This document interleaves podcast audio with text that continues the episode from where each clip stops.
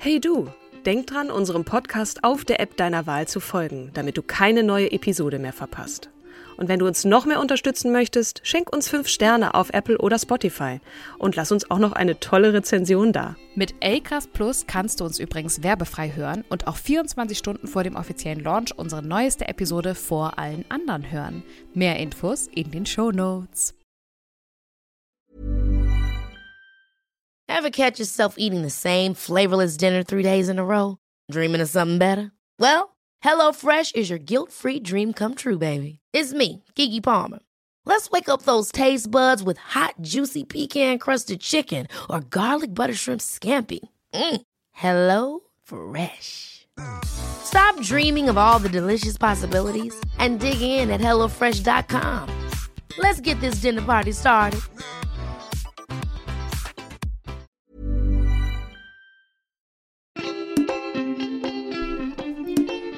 Frohes neues Jahr! Hallo und herzlich willkommen zu einer ganz besonderen Neujahresausgabe unseres Pod Podcasts Starke Frauen.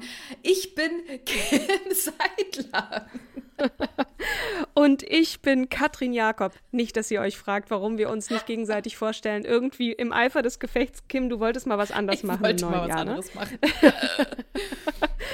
Wir hoffen jedenfalls, ihr hattet eine erholsame Zeit über die Feiertage und zwischen den Jahren und auch wir konnten uns etwas erholen und freuen uns nun, euch in unserer ersten Episode des Jahres 2024 begrüßen zu dürfen. Kim, bist du denn gut ins neue Jahr gekommen? Du hattest ja Geburtstag am 1.1. und an dieser Stelle natürlich nochmal alles Liebe nachträglich. Oh, danke schön. Ja, ich bin 41 Jahre alt geworden. Ich habe ja richtig hart Ei, die ei. 40 gefeiert. Die 41 fühlen sich Mhm. genauso fantastisch an. Kein Druck mehr. Ich glaube, wir hatten das letztes Jahr, hatte ich das kurz einmal angesprochen. Kein Druck mehr. Wann heiratet ihr? Wann kriegt ihr Kinder? Und jetzt müsst ihr aber mal Mhm. hinmachen so, sondern jetzt ist mal einfach jenseits der 40 ist es alles scheißegal. Die Frau ist halt da. Es wird ein bisschen. Die Frau ist halt da, ne? Ähm, Finde ich, find ich ein sehr gutes Motto für dieses Jahr. Und Entspannung ist angesagt. Mir geht es natürlich ähnlich. Ich bin ja fünf Jahre älter als du, deswegen äh, bin ich ja da schon, bin ich ja schon längst drüber hinweg. Ich war auf Sylt und es war Oh. windig, herrlich sonnig und zum Teil ganz ruhig und dann auch wieder viel los, also wirklich alles dabei und natürlich viel Fisch, den ich gegessen habe, aber Bevor wir jetzt in dieses Jahr 2024 mit starke Frauen starten, wollen wir natürlich noch einmal kurz zurückblicken auf das vergangene Jahr, denn wir möchten noch einige starke Frauen und wichtige Themen des Jahres 2023 feiern. Genau, Katrin. Und 2023 war ein Jahr voller beeindruckender Frauen, die die Welt auf unterschiedlichste Weise beeinflusst haben. Und wie? Und es waren so viele, dass wir uns für einige entscheiden mussten, sonst wäre diese Episode natürlich mindestens viermal so lang geworden, wenn nicht noch länger. Dennoch geht unser Blick rundum, sodass wir möglichst viel abdecken: Wirtschaft, Politik, Menschenrechte, Journalismus, Entertainment, Sport und so weiter und so fort. Und wir starten direkt rein mit der Wirtschaft. Over to you. Wir schauen uns äh, die Top 100 einflussreichsten Managerinnen der deutschen Wirtschaft an. Wir bleiben erstmal lokal. Da hätten wir nämlich zum Beispiel Yvonne Bettkober, Sabine Klauke und Annemarie Grossmann. Und wer sind denn eigentlich diese Frauen? Yvonne Bettkober Kober wechselte 2023 von Amazons Cloud-Sparte AWS, also AWS bzw. Amazon Web Services, zu Volkswagen und wurde dort neue Leiterin Organisationsentwicklung und Transformation. Und in einem Artikel von Smart Insights, den wir gefunden haben, wurde aufgeführt, welchen Impact sie dort bereits hat. Zum einen ihre Führungsphilosophie, die kontinuierliche Verbesserung und die Bedeutung strategischer Karrierewechsel. Der Artikel beleuchtet auch ihren Ansatz zur Auswahl von NachfolgerInnen und ihre einflussreiche Rolle bei den strategischen Initiativen von Volkswagen. Sehr lesenswert. Ihre Rolle ist bedeutend, insbesondere für transformative Veränderungen in der Automobilindustrie. Im Übrigen sei noch erwähnt, dass Yvonne Bettkober eine Frau auf Couleur ist. Sabine Klauke ist Chief Technical Officer, CTO kurz, bei Airbus und hat sich dort auf die Schlüsselherausforderungen konzentriert. Reduzierung der Flugzeugemissionen und das ultimative Ziel, Flugzeuge klimaneutral zu machen. Airbus plant übrigens bis 2035 ein mit Wasserstoff betriebenes Flugzeug auf den Markt zu bringen, was einen bedeutenden Schritt in Richtung Klimaschutz darstellt. Sabine, Bin gespannt. Ich auch. Mhm. Sabine Klauke und ihr Team erforschen außerdem verstellbare Flügel, Lufttaxis und den Einsatz von künstlicher Intelligenz im Cockpit. Zudem ist Airbus unter ihrer Leitung eine Forschungs- und Entwicklungskooperation mit ST Microelectronics im Bereich der Leistungselektronik für die Elektrifizierung von Flugzeugen eingegangen. Dann haben wir noch die dritte. Annemarie Grossmann spielte 2023 eine wesentliche Rolle in der Stahlindustrie. Eine Industrie, die wie auch die davor, zu, äh, die davor genannten Total, Thomas und Michael dominant sind. Ihr wisst, was mhm. wir meinen damit, ne? Ja. Als Tochter der Stahllegende Jürgen Grossmann übernahm sie die Leitung der Georgs Marienhütte Holding GmbH, kurz GmbH-Gruppe, eines der bedeutendsten Stahlunternehmen. Ihr Hauptaugenmerk liegt dort auf der grünen Transformation des Unternehmens, wobei sie sich für die Produktion von klimaneutralem Stahl einsetzt. Ein ziemlich ambitioniertes Ziel, das aber auf einen absolut notwendigen Wandel in der Stahlproduktionsbranche hinwirkt. Mhm. Ihr Fokus liegt also auf Nachhaltigkeit und Umweltschutz.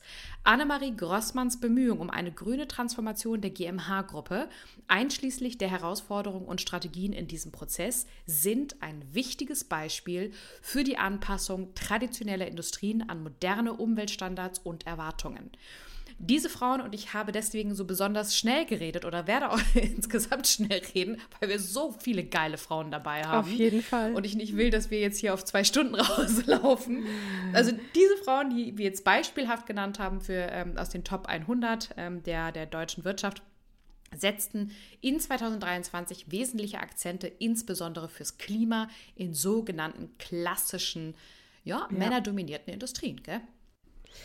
Auf jeden Fall. Ein weiterer Bereich, auf den wir heute blicken möchten, sind Menschenrechte beziehungsweise auf Frauen, die sich hier besonders stark gemacht haben. Beeindruckt haben nicht nur uns, zum einen Nages Mohammadi und Düsen Tekal. Die Iranerin Nages Mohammadi ist 2023 mit dem Friedensnobelpreis ausgezeichnet worden. Seit Jahrzehnten setzt sie sich insbesondere für die Rechte von Frauen in ihrer Heimat ein. Sie wurde bereits mehrfach inhaftiert und verbüßt aktuell eine langjährige Haftstrafe im berüchtigten Evin-Gefängnis in Teheran, weshalb sie auch nicht persönlich bei der Verleihung in Oslo anwesend war. Stellvertretend nahmen ihre Kinder Kiana und Ali Rahmani die Auszeichnung entgegen und die 17-jährigen Zwillinge verlasen die Rede ihrer Mutter, während symbolisch ein leerer Stuhl auf der Bühne stand.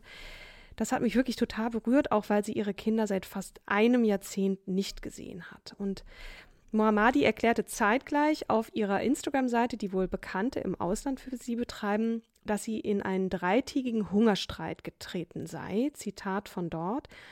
Am Tag der Nobelpreisverleihung will ich somit die Stimme der Iraner sein, die gegen Ungerechtigkeit und Unterdrückung protestieren. Was für eine Frau, wirklich. Absolut. Und äh, genau, die nächste, die wir schon erwähnten, die Deutsch-Kurdin Düsen Tekal, kämpft seit Jahren für Menschen und insbesondere Frauenrechte in Ländern wie dem Irak, Iran, Afghanistan und auch Deutschland mit ihrer Schwester, ich glaube, sie hat insgesamt acht Schwestern, der ehemaligen Profifußballerin Tuba Dekal, gründete sie vor einigen Jahren den gemeinnützigen Verein für humanitäre Hilfe Hava Help, den wir auch das ein oder andere Mal in unserem Podcast erwähnten, zum Beispiel in unseren Iran- und Afghanistan-Folgen. Mhm. Duzen ist studierte Politikwissenschaftlerin und war lange als Journalistin in Kriegsgebieten unterwegs. Darüber hinaus ist sie Filmemacherin, Gründerin, Autorin und Podcasterin. Übrigens sehr hörenswert ihr Podcast, den sie mit Keschrau Beros betreibt und er heißt passenderweise Tekal und Beros. Duzen ist Mitglied der Expertinnenkommission Fluchtursachen und Duzen ist Mitglied der Expertinnenkommission Fluchtursachen und Menschenrechtsexpertin des Bundestages. Und im vergangenen Jahr hat sie unfassbar viel geleistet, war unterwegs, hat sich immer wieder zu Wort gemeldet, insbesondere zum Konflikt in Israel, den Massenvergewaltigungen der Hamas an israelischen Frauen und Kindern, zur Situation der Menschen auch im Gazastreifen und zum zunehmenden Antisemitismus in Deutschland. Sie hat zusammen mit der Journalistin Nathalie Amiri, zu der wir gleich auch noch kommen, das Buch Ost und Anders, warum wir eine neue deutsche Leitkultur brauchen, veröffentlicht und ihre 2019 gegründete Bildungsinitiative German Dream hat sie weiter vorangetrieben letztes Jahr, um SchülerInnen für die freiheitlich-demokratische Grundordnung zu begeistern und hat ähm, in, in diesem ähm, und hat im, im Rahmen dessen zu Wertedialogen eingeladen. Sie hat zudem als Botschafterin die UN-Kampagne Orange the World unterstützt, die seit 1991 auf geschlechterspezifische Gewalt gegen Frauen und Mädchen aufmerksam macht und Geld für den UN Trust Fund to End Violence Against Women gesammelt. Wahnsinn, was sie macht mhm. und sich auch immer wieder so, solch, so vielen Anfeindungen aussetzt. Ne? Ja, total. Wir blicken weiter in die Politik. Für mich und bestimmt auch viele von euch äh, war es eine herbe Enttäuschung, dass Sanna Marin im letzten Jahr ihr Amt als finnische Ministerpräsidentin abgeben musste. Bei den landesweiten Wahlen konnte ihre Partei, die Sozialdemokraten, im Vergleich zu 2019 zwar drei Sitze hinzugewinnen, dennoch blieb ihre Partei lediglich auf Platz drei hinter der Mitte-Rechtspartei Nationale Koalition und der rechtsextremen populistischen finnischen Partei. Für die Sozialisten und Demokraten SD, die Fraktion im Europäischen Parlament, in der sozialdemokratische Abgeordnete aus der gesamten Europäischen Union vertreten sind, ist Mariens Abgang ein weiteres Kapitel in einer Reihe von herben Wahlenttäuschungen. Marien hatte in der Vergangenheit weltweit aufmerksam er, er Aufmerksamkeit erregt und wurde von vielen als charismatische Führungspersönlichkeit angesehen. Total. Laut den Vereinten Nationen gab es im September 2022 30 Frauen, die als Staatsoberhäupter und oder Regierungschefs in 28 Ländern tätig waren, wohlgemerkt von 193 insgesamt. Ja, 21 Prozent der Premierminister und 26 Prozent der Parlamentarier sind Frauen. Ich äh, möchte, dass das besser wird, dass mehr Frauen ja äh, auch in Entscheidungspositionen kommen. Eine, eine Liste der Länder mit weiblichen Führungspersönlichkeiten im Jahr 2023 findet ihr auch in den Show Notes. Mich persönlich hat Annalena Baerbock sehr beeindruckt, ja. ähm, wie sie sich auch zur Staatsfrau entwickelt hat und ihre deutlichen Worte, die ihr auch einige vorgeworfen mhm. haben, fand ich bis auf wenige Ausnahmen einfach sehr mutig und richtig. Ja. Sie ist seit 2021 Außenministerin der Bundesrepublik Deutschland. Sie ist damit die erste Frau in diesem Amt und auch die jüngste Amtsinhaberin. Richtig, ja.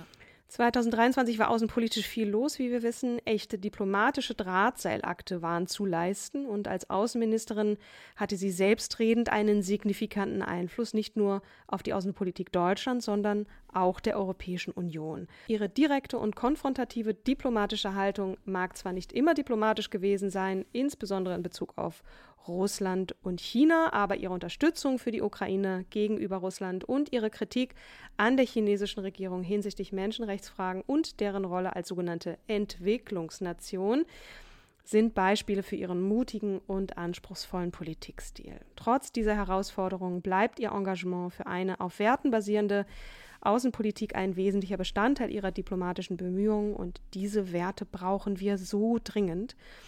Zudem hat sie eine feministische Neuausrichtung der deutschen Außenpolitik geprägt, einschließlich der Ernennung eines Botschafters bzw. einer Botschafterin für feministische Außenpolitik mit dem Ziel, weltweit Geschlechtergerechtigkeit zu fördern und Frauen sowie marginalisierte Gruppen in wirtschaftliche Prozesse einzubeziehen. Was hat sie noch gemacht?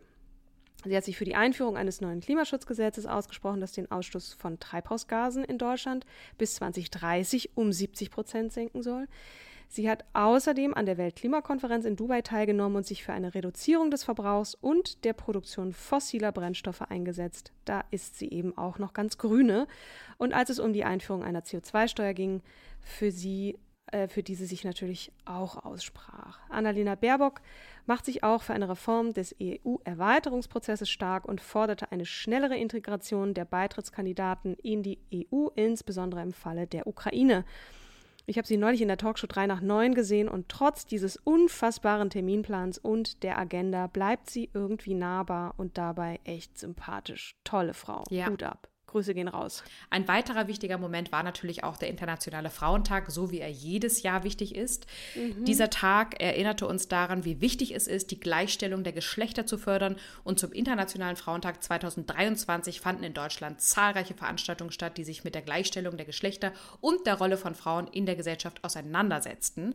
Und die Friedrich-Ebert-Stiftung zum Beispiel organisierte eine Festveranstaltung mit Svenja Schulze, der Bundesministerin äh, Ministerin für wirtschaftliche Zusammenarbeit und Entwicklung, unter dem diesjährigen Slogan Solidarität jetzt, Demokratie braucht Feminismus, fanden die äh, FES, also Festaktivitäten zum Frauentag statt. Geschlechtergerechtigkeit ist ein konstituierendes Element von sozialer Demokratie und gehört deshalb zu den Aufgaben der Demokratieförderung in Deutschland und in den mehr als 100 FES Auslandsbüros weltweit. Laut einer Umfrage von YouGov im März 2023 in Deutschland ist über die Hälfte der Deutschen der Meinung, dass der Internationale Frauentag wichtig ist.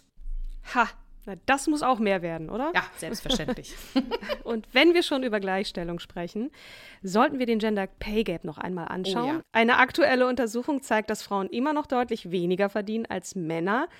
Da hat sich im Vergleich zu 2022 leider nicht so viel getan. Zur Erinnerung, der Gender Pay Gap beschreibt den Verdienstabstand zwischen Frauen und Männern. Der unbereinigte Gender Pay Gap lag in Deutschland bei 18 Prozent. Der vergleicht die Gehaltsunterschiede zwischen Männern und Frauen insgesamt. Und der bereinigte Gender Pay Gap lag bei 7 Prozent. Hier werden die Berufsgruppen untereinander verglichen. Dass der unbereinigte so viel höher ist, liegt vor allem daran, dass Frauen häufiger Berufe wählen, wie zum Beispiel Pflegeberufe, in denen sie weniger verdienen. Aber auch wenn man in gleiche Berufsgruppen schaut, verdienen Frauen immer noch weniger, mhm. obwohl sie die gleiche Berufserfahrung, Bildung und Arbeitszeit vorweisen. Und das geht nicht, Leute. Nein. So. Der Gender Pay Gap in Deutschland ist im Vergleich zu anderen westlichen Ländern besonders groß, auch das noch, ja. ja. Im internationalen Vergleich lag der unkontrollierte Gender Pay Gap im Jahr 2020 bei 0,83, was bedeutet, dass Frauen weltweit 0,83 US-Dollar für jeden von Männern verdienten Dollar erzielen. Also jetzt könnt ihr ein bisschen Dreisatz betreiben, es ist auf jeden Fall viel weniger. Die Verdienstungleichheit zwischen den Geschlechtern ist ein globales Problem, mhm. das sich schlicht und einfach auf die wirtschaftliche Stabilität und das Wachstum eines Landes auswirkt. Und das sagen nicht nur wir, sondern auch das World Economic Forum. Bam, in der Tat. Bam. Und 2023 gab es erneut Erkenntnisse darüber, dass der Karriere-Familien-Konflikt das Hindernis für mehr Frauen in Führungspositionen darstellt. Das zeigte eine Studie, eine Stu das zeigte eine Studie des Instituts der deutschen Wirtschaft, kurz IW, Beschäftigte mit Kindern und pflegebedürftigen Angehörigen benötigen planbare Arbeitszeiten, um die Betreuung von Kindern und pflegebedürftigen Angehörigen sicherzustellen und gleichzeitig flexibel auf unvorhergesehene Betreuungspflichten reagieren zu können. Und diese Beschäftigten sind nun mal leider meist Frauen. In dem Report des IW heißt es, Zitat, bei der Übernahme einer Personalverantwortung bzw. um sich für diese zu qualifizieren, wird hingegen häufig erwartet, sich über das vertragliche Maß hinaus zeitlich zu engagieren und flexibel einzuspringen, wenn es die Aufgaben erfordern. Diese besondere zeitliche Beanspruchung kann Beschäftigte mit familiären Verpflichtungen abschrecken, eine Führungsposition zu übernehmen. Insbesondere, und da sind wir wieder, Frauen, die den, Ant, die den Großteil der unentgeltlichen Sorgearbeit um Kinder und pflegende Angehörige in Paarhaushalten übernehmen. Mhm. Zitat Ende. Um es kurz zu machen. Es ist vor allem der Zeitmangel, der Frauen von einer Karriere abhält. Diese Zeit fließt eben meist in Care-Arbeit. Die stärkeren Zeitkonflikte zwischen Beruf und Familie auf höheren betrieblichen Positionen sind ein möglicher Erklärungsgrund, warum Frauen deutlich seltener eine Karriere anstreben als Männer. Und genau deshalb ist es so wichtig, liebe PolitikerInnen, dass man zumindest mal genügend Kinderbetreuungsplätze schafft, Richtig. damit es zeitliche Flexibilität gibt. Frauen brauchen Zeit für sich, weil sie erschöpft sind. Und wer erschöpft ist, kann sich nicht voller Elan in die Karriere stürzen. Dabei den Vater pflegen, Kuchen für den Kindergeburtstag backen und dann auch zweimal in der Woche Sport, Maniküre und dies, das für das selbstverständlich frisch zu haltende Äußere äh, zu betreiben. So. Da steckt ein bisschen Katrin Frust noch mit drin. ja, nee, ich, ich bin ja nun, ich, ich muss keine, ich muss niemanden pflegen, ich habe keine Kinder, aber ich sehe ganz häufig im Freundeskreis. Absolut. So. Blicken wir auf den Journalismus, einen weiteren Bereich, in dem mich und uns Frauen beeindruckt haben im vergangenen Jahr. Es waren viele tolle Journalistinnen da draußen, aber ich möchte das Augenmerk auf die Israel-Korrespondentin der ARD, Sophie von der Tann, und die Russland-Korrespondentin des Spiegel, Christina Hebel, lenken. Mit letzterer verbindet mich eine Freundschaft und klar, wenn man jemanden persönlich kennt und eine Weile begleitet hat, ist die Bewunderung natürlich besonders groß. Aber Christina hat in den vergangenen zwei Jahren seit dem russischen Angriffskrieg besonders viel berichtet und auch ihre Zerrissenheit in der Berichterstattung aus dem Land, das diesen Krieg ausgelöst hat, beschrieben. Das ist täglich ein Drahtseilakt, der insbesondere nach der Verhaftung ihres amerikanischen Kollegen Evan Gershkovitz von der Washington Post deutlich wurde. Putins Regime kann jederzeit willkürlich Gründe finden, JournalistInnen der, der vermeintlich feindlich gesonnenen Länder, und dazu gehört Deutschland, zu inhaftieren, zum Beispiel wegen Spionage. Auch Christinas Wortwahl in den Artikeln wird vor Veröffentlichung mehrfach auch juristisch geprüft. Ihre Berichterstattung ist heikel, zumal sich auch kaum kritische Stimmen innerhalb der russischen Bevölkerung finden lassen.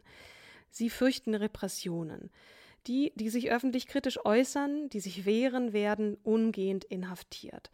Und in ihren Artikeln dekonstruiert Christina auch Putins Propaganda und Rhetorik und legt offen, wie sich das russische Staatsoberhaupt in der Öffentlichkeit als fürsorglichen Landesvater präsentiert, der sich um Alltagsprobleme wie die steigenden Eierpreise kümmert, während er gleichzeitig Krieg als, an, als Teil des Alltags in Russland darstellt.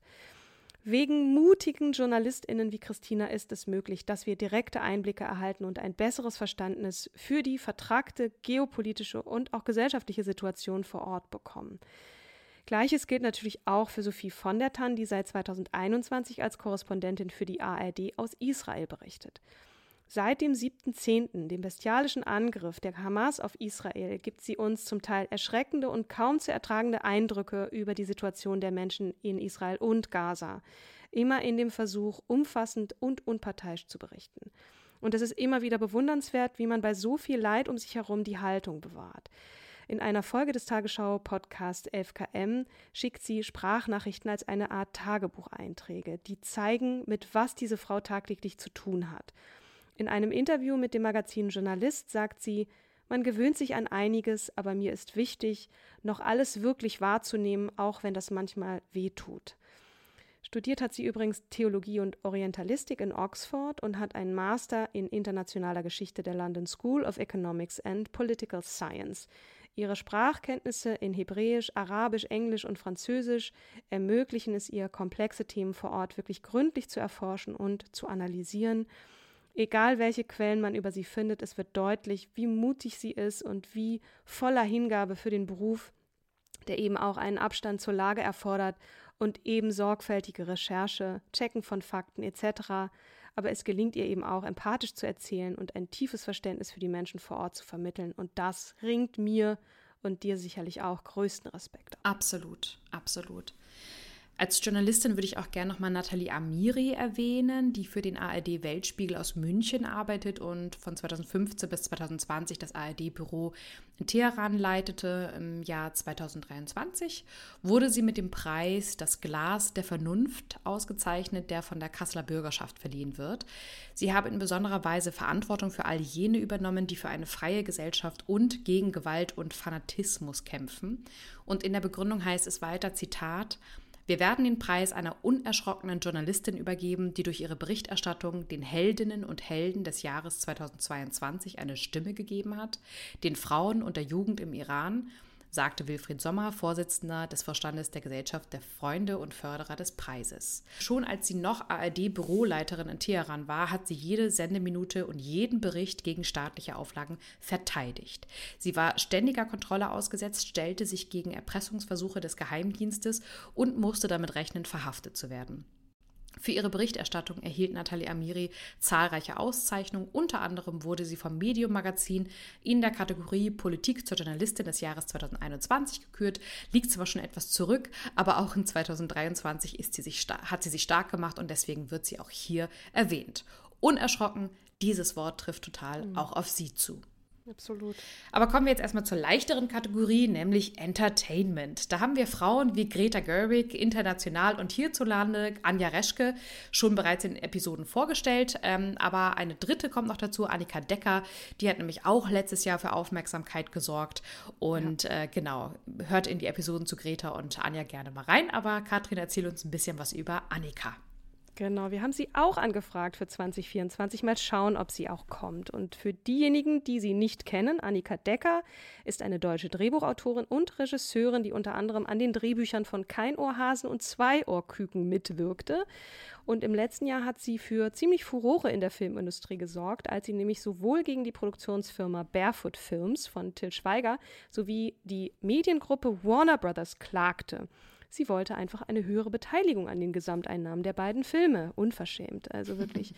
Und sie hatte zumindest teilweise Erfolg vor dem Landgericht Berlin, wobei ein großer Teil ihrer Ansprüche aufgrund der Verjährung für die Jahre vor 2015 nicht berücksichtigt wurde. Letztendlich wurde ihr noch eine Summe von 180.000 Euro zugesprochen diese rechtliche Auseinandersetzung hat die Aufmerksamkeit auf die Bedeutung der gerechten Vergütung von Kreativen in der Filmindustrie gelenkt. Gleichzeitig setzte Annika ihre Arbeit als Filmregisseurin fort und veröffentlichte ihren dritten Spielfilm Love Thing, eine romantische Komödie und Mediensatire, die 2023 in die deutschen Kinos kam. In dem Film, unter anderem mit Elias Mbarek und Alexandra Maria Lara, geht es unter anderem um die Behandlung von Personen in der Öffentlichkeit durch die Boulevardpresse und beruht sicherlich auch auf persönlichen Erfahrungen. Annika Decker macht sich zudem immer wieder stark für das unabhängige Theater und Love Thing bezeichnet sie selbst als eine Art Hommage an diese Szene. Sie betont unermüdlich die Bedeutung von Kultur für eine Gesellschaft und macht sich auch für feministische Themen stark. Wir finden, sie ist eine echte Bereicherung für die deutsche Filmindustrie und insbesondere für Frauen in dem Business und darüber hinaus ein tolles Vorbild, das auch zunehmend Einfluss auf die Branche hat. Und auch in den USA war in der Filmindustrie ordentlich was los im vergangenen Jahr. Absolut. Oder? Jetzt haben wir uns natürlich auch sehr viele deutsche Frauen angeguckt. Wir schwenken mhm. einmal rüber über den Teich, wie äh, mein Vater früher immer so gerne gesagt hat. äh, da fiel immer ein Name letztes Jahr sehr, sehr häufig und zwar der Name Fran Drescher, die viele noch als die Nanny kennen dürften. Äh, mhm. Sie hat nämlich für einiges an Aufsehen gesorgt. Fran Drescher, bekannt als Schauspielerin und Präsidentin der Schauspielergewerkschaft SAG EFTRA, SAG, AFTRA geschrieben, hatte im Jahr 2023 einen bedeutenden Einfluss in Hollywood, insbesondere durch ihre Führungsrolle bei den Streiks der Writers Guild of America, kurz WGA, und der SAG AFTRA. Ihr habt euch bestimmt auf Instagram, ist, ist euch mal wieder über den Weg gelaufen, die äh, äh Superstars, die SchauspielerInnen streiken und sie war die Anführerin davon. Mega. Diese Streiks standen im Mittelpunkt der Branchendiskussion und führten zu weitreichenden Auswirkungen auf die Film- und Fernsehindustrie. Fran selbst spielte eine zentrale Rolle in den Verhandlungen und setzte sich für die Belange der KünstlerInnen ein, insbesondere in Bezug auf bessere Vergütungen, Regelungen rund um künstliche Intelligenz und die Bedingungen bei Streaming-Produktion. Die, die, Streiks führten zu Verhandlungen mit großen Unterhaltungsstudios, darunter Warner Bros. und Disney, und zielten darauf ab, eine gerechtere Behandlung und Entlohnung der kreativen Gemeinschaft zu erreichen. In einem Interview mit NPR betonte sie die Wichtigkeit der Streiks nicht nur für die Unterhaltungsindustrie, sondern auch für die Arbeitswelt im Allgemeinen. Sie forderte die Studios dazu auf, die KünstlerInnen fair zu behandeln und als integralen Bestandteil ihres Erfolgs anzuerkennen. Hört mal in die Episode rein zu Marilyn Monroe, dann lernt mhm. ihr nochmal etwas über die Historie des Studios auch kennen und wie KünstlerInnen früher bitter als Sklaven behandelt wurden. Ja. Und es scheint teilweise immer noch etwas nachzuzucken vielleicht. Genau. Friends Aktivitäten im Jahr 2023 waren somit ein klares Zeichen für die Notwendigkeit von Veränderungen in der Film- und Fernsehindustrie und ein Beispiel dafür, wie Führung und Engagement zu wichtigen Verhandlungen und potenziellen Veränderungen in Hollywood führen können. Absolut. Und in der Popkultur, äh, da gehen wir gleich direkt weiter, haben Pamela Anderson und Taylor Swift nicht nur ihre eigenen Karrieren vorangetrieben, sondern auch wichtige Anliegen unterstützt. Ganz viele andere auch, aber die beiden haben wir jetzt mal rausgepickt. Wobei zu Taylor haben wir auch eine eigene Folge gemacht. Die war augenöffnend für mhm, mich und mich seitdem bin ich auch Swifty, ja. aber echt. Deswegen nur ein paar Worte zu Pamela Anderson. Im Jahr 2023 veröffentlichte sie ihre Memoiren Love Pamela und die Dokumentation Pamela, A Love Story. Äh, die kam bei Netflix raus und sehr empfehlenswert. Projekt, ja, fand ich auch. Fand ich auch. Ähm, diese Projekte ermöglichten es ihr, ihre Geschichte neu zu erzählen und sich auch anders eben ungeschminkt zu zeigen. Und ich muss sagen, das hat mein Bild von ihr ziemlich verändert, ja. aber offensichtlich nicht nur meins. Mhm. Und äh, wenig später tauchte Pamela auch konsequenterweise ohne Make-up in London bei den Fashion Awards auf und das tut sie auch bis heute, also kein Make-up tragen. Mhm. Sie erklärt in einem Interview, dass sie es genießt, ihr Älterwerden auf natürliche Weise zu erleben, was eigentlich so ein bisschen absurd ist, weil sie so früher für mich total plastik und operiert mhm. aussah mhm. und so. Aber sie sagt, sie findet Spaß daran, sich selbst nun im Spiegel zu sehen und die Veränderungen, die mit dem Älterwerden einhergehen, zu akzeptieren. Und sie sieht diesen Schritt als Teil ihrer persönlichen Entwicklung und auch als Möglichkeit, sich von früheren Erwartungen und Vorgaben hinsichtlich ihres Aussehens zu lösen. Wirklich mega. Ja, und es wird auch immer noch, und das, da kannst du mal sehen, wie geprägt wir sind. In, jeder, in jedem Klatsch-Boulevard-Magazin siehst du, Pamela war bei den Oscars ungeschminkt. Und das ist halt mhm. eine Schlagzeile. Ja, ne? Also da, was, was das für unsere Gesellschaft bedeutet, ist schon krass. Aber wir schwenken über. Die Schlagzeilen äh, letzten Jahres waren voll mit Sportmomenten, nämlich es war letztes Jahr das Jahr der Frauenfußball-WM. Die FIFA-Frauen-Weltmeisterschaft 2023 war ein bemerkenswertes Ereignis, das sowohl im Sport als auch in der Gesellschaft bedeutende Auswirkungen hatte. Die Veranstaltung stellte einen historischen Moment in der Geschichte des Frauenfußballs dar und zog erhebliche Aufmerksamkeit auf sich. Mit über einer Million verkaufter Tickets war sie das bisher am meisten besuchte eigenständige internationale Frauensportereignis. Mhm. Erwartet wurde zudem eine globale Fernsehzuschauerschaft von zwei Milliarden Menschen. Zwei Milliarden. Können wir das mal kurz ja. auf der Zunge zergehen lassen? Ja. Das ist wirklich krass. Ja. Boah. Also die FIFA Frauen-Weltmeisterschaft 2023 nutzte ihre Plattform, um soziale Anliegen hervorzuheben, darunter Geschlechtergleichheit, Inklusion und Frieden. Durch diese globale Reichweite konnten Stimmen für Geschlechtergleichheit verstärkt und wichtige Themen wie gleiche Bezahlung, Zugang zu Einrichtungen und die Beteiligung von Frauen im Sport auf allen Ebenen in den Vordergrund gerückt werden. Diese Aspekte forderten Regierungen dazu auf, mehr für das globale Spiel zu tun, das eine Nation vereint. Mhm. Darüber hinaus verdeutlichte die Weltmeisterschaft, wie Sportereignisse wie die FIFA Frauenweltmeisterschaft 2023 eine entscheidende Rolle in feministischen Bemühungen spielen können, indem sie als vielseitige Plattform dienen, um Geschlechternormen herauszufordern, Empowerment zu fördern und gesellschaftliche Veränderungen anzustoßen. Ich glaube, jetzt ist auch wirklich klar, warum ja. diese FIFA-Frauenweltmeisterschaft so krass war letztes Jahr. Mhm, Trotz absolut. dieser Fortschritte gab es auch Herausforderungen und Kontroversen, die die ungleiche und ungerechte Behandlung im Frauenfußball hervorhoben. Beispielsweise waren Teams wie Nigeria und Jamaika mit Herausforderungen jenseits des Platzes konfrontiert, die tiefgreifende strukturelle Probleme innerhalb ihrer Fußballsysteme widerspiegelten. Zudem zog die Entscheidung der FIFA, die One Love und Regenbogenarmbinden zu verbieten, Kritik auf sich und wurde als Rückschritt für die Rechte der LGBTQII-Gemeinschaft gesehen. Die FIFA-Frauen-Weltmeisterschaft 2023 hat also sowohl beachtliche Fortschritte als auch anhaltende Herausforderungen im Frauenfußball und in der breiten Gesellschaft auf aufgezeigt, was die Bedeutung der anhaltenden Bemühungen um Gleichberechtigung und Anerkennung im Sport unterstreicht.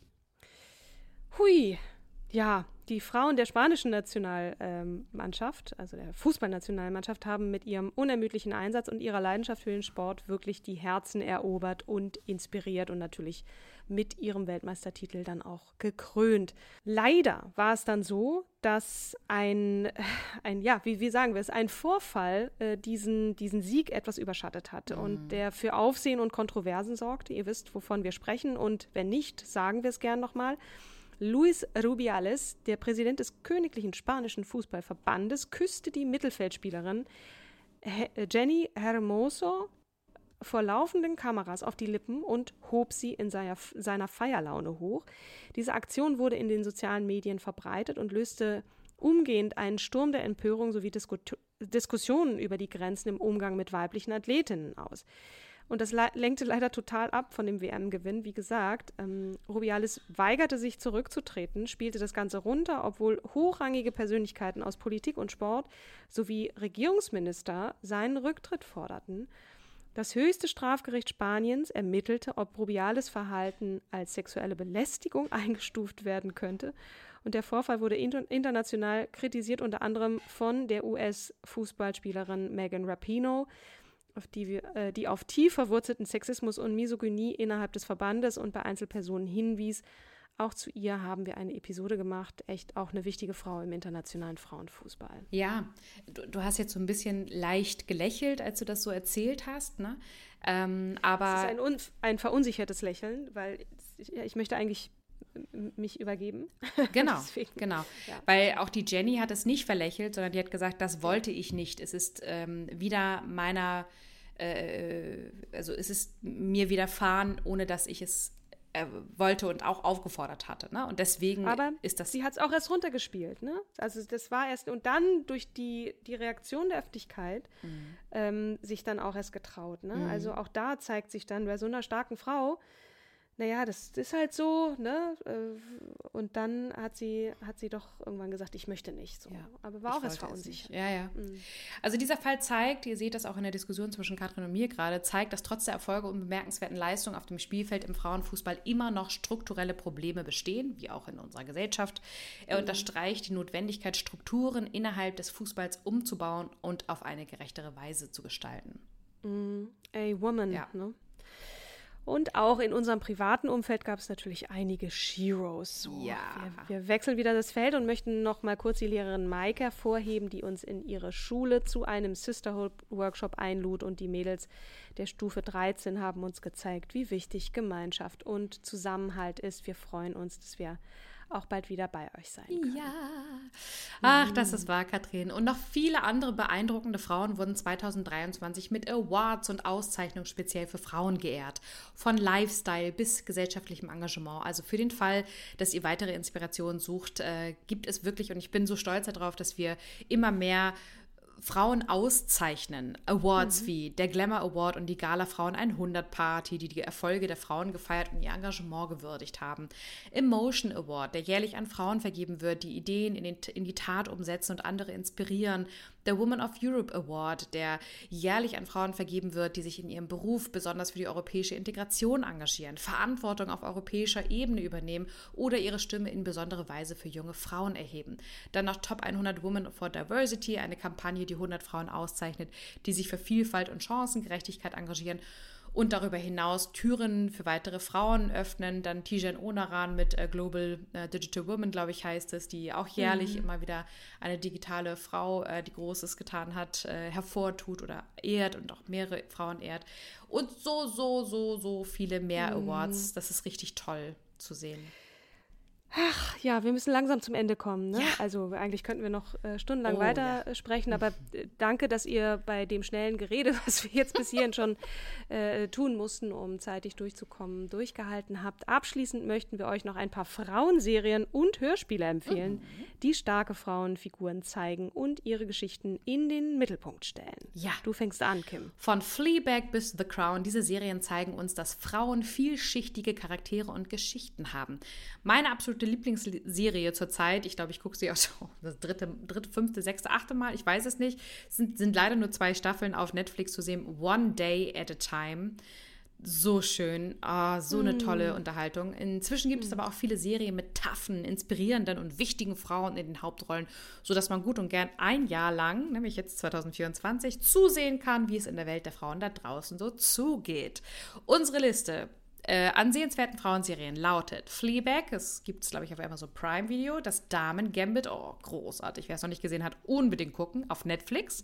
Matroschka auch auf Netflix, Selfmade Netflix, The Killing ist auf Disney Plus, Unbelievable Netflix, The Wilds, Amazon Prime Video, The Crown Netflix, The Fall Netflix und Bad Banks. Oh, von Lisa Bloomberg. Bad Banks, auch super. Ja. Mega. Äh, von meiner lieben äh, Kollegin, ehemaligen WIFT-Kollegin Lisa Bloomberg äh, produziert. Auf jeden Fall gucken, alleine weil sie es schon gemacht hat. Ja. Und sag mal, eine Liste, eine habe ich aber noch äh, bei dir vermisst, nämlich How to Get Away with Murder. Hast du oh, da nicht auch? Da warst du auch noch gut. so begeistert oh, von. Ja. Habe ich nicht gesehen. Ich habe auch nur wenige zu ergänzen, aber ich möchte auf jeden Fall noch auf The Marvelous Mrs. Maisel oh, mit ja. äh, Rachel Bro Brosnahan äh, eingehen Mega. oder empfehlen.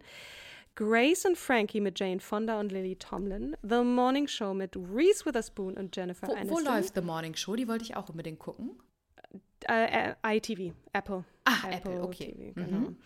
Little Fires Everywhere ist, glaube ich, Amazon, ebenfalls mit Reese und der wunderbaren Kerry Washington. Und übrigens gibt es jetzt auch bald eine neue Staffel von True Detective mit Jodie Foster in der Hauptrolle, ich glaube, auf Disney Plus. Mhm. Last but not least möchte ich jetzt persönlich noch empfehlen, die beiden Hörspiele von Anne Kessel, Anne Bonny, die Piratin und oh, Boudica, ja. die Keltenkriegerin. Das ist wirklich Kino für die Ohren. Grüße oh. gehen raus an die liebe Anne. Ja, mhm. auf jeden Fall. Ach so, das war unser kleiner Rückblick auf 2023. Der war eigentlich recht groß, aber wir haben gehofft, durch schneller Reden äh, wirkt er nicht so groß. mhm. ähm, voller inspirierender Frauen und wichtiger Themen. Vielleicht oder ganz sicher haben wir das ein oder andere auch vergessen. Äh, vielleicht auch hat es jetzt nicht reingepasst in die Episode. Schreibt uns gern, wir ergänzen es auf Instagram. Und was wird euch 2024 hier im Podcast Starke Frauen erwarten? Also wir haben starke Frauen aus allen Ländern in petto und werden einige deutschsprachige starke Frauen interviewen. Wir möchten uns auf jeden Fall nochmal ganz herzlich für eure Einreichung über Instagram bedanken. Macht bitte weiter so. Schlagt ja. euch auch gerne selber weiter vor. Wir haben echt ein paar tolle Frauen, die sich auch selber vorgeschlagen haben, wo wir sagen, cool, ja bitte, lass, ja. lass, äh, lass ein Interview führen. Mega. Go Girl, ja. Genau. Ähm, Go Sister, könnte man sagen. Gute Über, äh, Überleitung zu dem Hinweis nochmal, dass wir wieder an der Schule sein dürfen, um einen Teil 2 des Sisterhood-Workshops geben zu können. Das freut uns natürlich. Und wenn wir auch an eure Schule oder an Ausbildung, eine Ausbildungsstätte kommen sollen, auch gerne ins Unternehmen, dann schreibt uns gerne starkefrauenpodcast at gmail.com. Äh, ja, wir freuen uns, von euch zu hören. Genau. Wir freuen uns auf jeden Fall am 29.01. Das ist der Tag, wo wir wieder das Gymnasium Hittfeld besuchen dürfen. Diesmal allerdings in einer Kooperation mit jemandem für, äh, ein, von einem Institut zum Thema toxische Maskulinität. Da, mhm. äh, kleiner Cliffhanger dazu, erzählen wir euch natürlich mehr nach dem Workshop. Darüber ja. hinaus wird der Online-Kurs zum Podcast von Sabrina Andorfer und mir aus der Beta-Phase in die Öffentlichkeitsphase gehen. Wir werden in regelmäßigen Abständen auch Bootcamps veranstalten, mehr dann auch im Podcast, äh, wenn das Bootcamp äh, bald starten wird. Privat werde ich auch 2024 Großereignisse äh, klein mhm. feiern. Ich äh, werde meinem Lebensgefährten das Ja-Wort geben und freue mich schon total darauf. Und Ui. ja, beruflich darf ich äh, die Region Europa, Afrika und Mittlerer Osten dann beraten.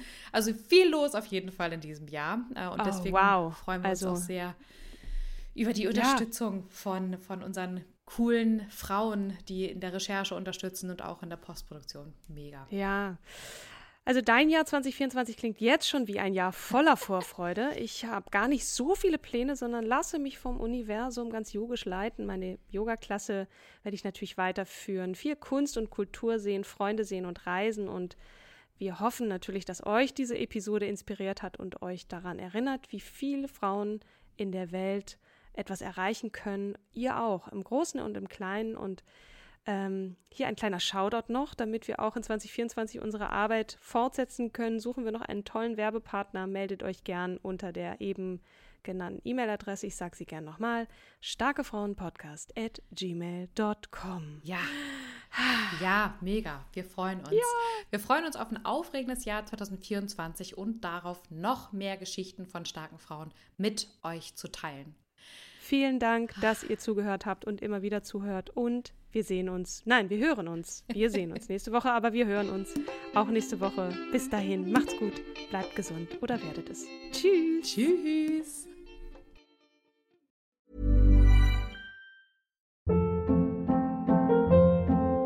Hold up. What was that? Boring. No flavor. That was as bad as those leftovers you ate all week. Kiki Palmer here, and it's time to say hello to something fresh and guilt-free. Hello Fresh. Jazz up dinner with pecan-crusted chicken or garlic butter shrimp scampi. Now that's music to my mouth. Hello Fresh. Let's get this dinner party started. Discover all the delicious possibilities at hellofresh.com.